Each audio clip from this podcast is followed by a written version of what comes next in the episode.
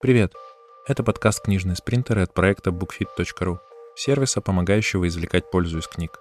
Меня зовут Александр Палкин, и это второй выпуск советов из книг. Я расскажу вам о трех готовых к применению идеях из полезных книг, объединенных одной темой. Сегодня поговорим о настрое. Первый совет из книги «Гений внутри» Марка Леви. Настраиваться на 90% результат. Представьте спортсмена перед решающим стартом – позади долгие месяцы тренировок и изнуряющей работы над собой.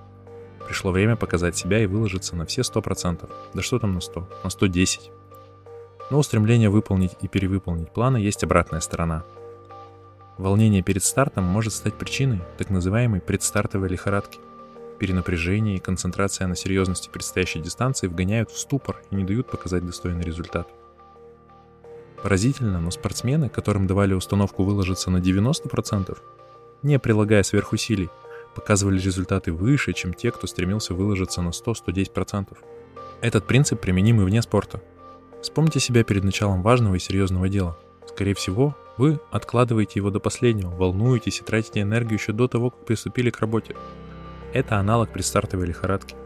Все, что нужно, это дать себе установку, что сверхусилия не нужны. Просто начните действовать. Напоминайте себе, что вы только попробуете сделать несколько действий. Уберите желание выдавать шедевр, филигранно выполнить задачу или показать превосходный результат. Это работает так, как, убрав переживания об ожидаемом результате работы, мы концентрируемся на самой деятельности и добиваемся большего. Второй совет из книги «Высокая самооценка» Барбары Марквей. Микроусилители уверенности.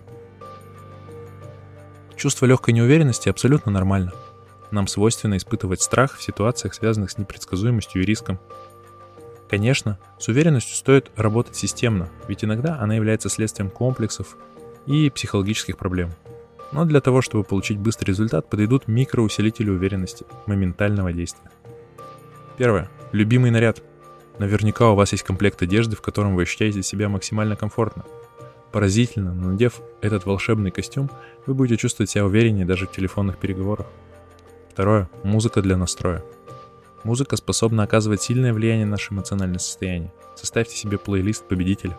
Добавляйте туда треки, которые вызывают у вас эмоциональный подъем и прилив сил. Слушайте их в моменты, когда сомнения и неуверенность начинают вас угнетать. Третье. Небольшая награда. В борьбе с неуверенностью призовите на свою сторону естественные биохимические процессы. Пусть вам поможет гормон дофамин, отвечающий за предвкушение вознаграждения – для этого назначьте себе награду поощрения за выполненное дело, которое вызывает неуверенность в себе. Четвертое. Внешняя поддержка. Найдите бесстрашного человека среди друзей или публичных персон, которого можно использовать как пример для подражания. Задумывайтесь о том, как бы поступил он, и действуйте по образу и подобию. Совет номер три из книги «Беспокойный человек» Стюарта Гэдеса. Временные рамки самоощущения – Людям свойственны две ловушки самоощущения, связанные с акцентированием внимания не на соответствующих ситуации временных рамках. Во-первых, это происходит, когда мы начинаем волноваться из-за далекого будущего, рисуем картину возможного краха или неприятного события, и в результате выбиваем себя из колеи. Таким образом, формируется самосбывающееся пророчество. Переживания из-за потенциальных неудач в будущем рушат настрой и тем самым повышают вероятность того, что эти неудачи произойдут с нами в самом деле. Во-вторых, наоборот, мы бываем излишне сконцентрированы на текущих переживаниях и отдельных мелких событиях и не видим картину целиком. Мелкие негативные ситуации могут определить общее состояние. В первом случае попробуйте вернуть себя в настоящий момент. Нет лучшего лекарства от страха неудачи, чем первые осязаемые результаты вашей деятельности. Начинайте действовать и фокусируйтесь на процессе. Можно сравнить этот метод с прогулкой с собакой. Иногда ваш питомец может размотать поводок и скрыться за углом. В этом случае чтобы вернуть контроль над ситуацией, необходимо смотать поводок обратно.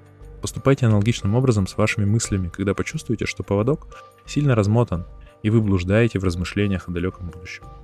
Например, если вас не покидают скверные чувства из-за случившегося, попробуйте оценить прошедший день, неделю или даже месяц целиком. Вы увидите, что кроме события, которое не дает вам покоя, есть масса поводов для радости, которые прячутся в тени токсичного тревожного повода. Таково свойство негативных эмоций. Один неудачный день могут окружать сугубо позитивные дни, но вы не будете это видеть, если не посмотрите специально. Отойти назад, чтобы увидеть картину шире – полезный прием, который не только снизит беспокойство, но и откроет глаза на перспективу. Подведем итог. Сегодня мы говорили о том, как важно настраиваться на 90% результат, о микроусилителях уверенности и о временных рамках самоощущения – Возможно, какая-то из идей показалась вам ценной. Попробуйте ее на себе в самое ближайшее время. Прямо сейчас поставьте подкаст на паузу и сделайте запись в календаре. Запланируйте эксперимент. Кроме этого, возможно, вас заинтересовала одна из книг источников. Запишите название, чтобы не забыть. Напомню, это были «Гений внутри» Марка Леви, «Высокая самооценка» Барбары Марквей и «Беспокойный человек» Стюарта Гэддеса. На этом все. Спасибо за прослушивание. Всевозможные ссылки и контакты для обратной связи будут в описании к выпуску. До новых встреч!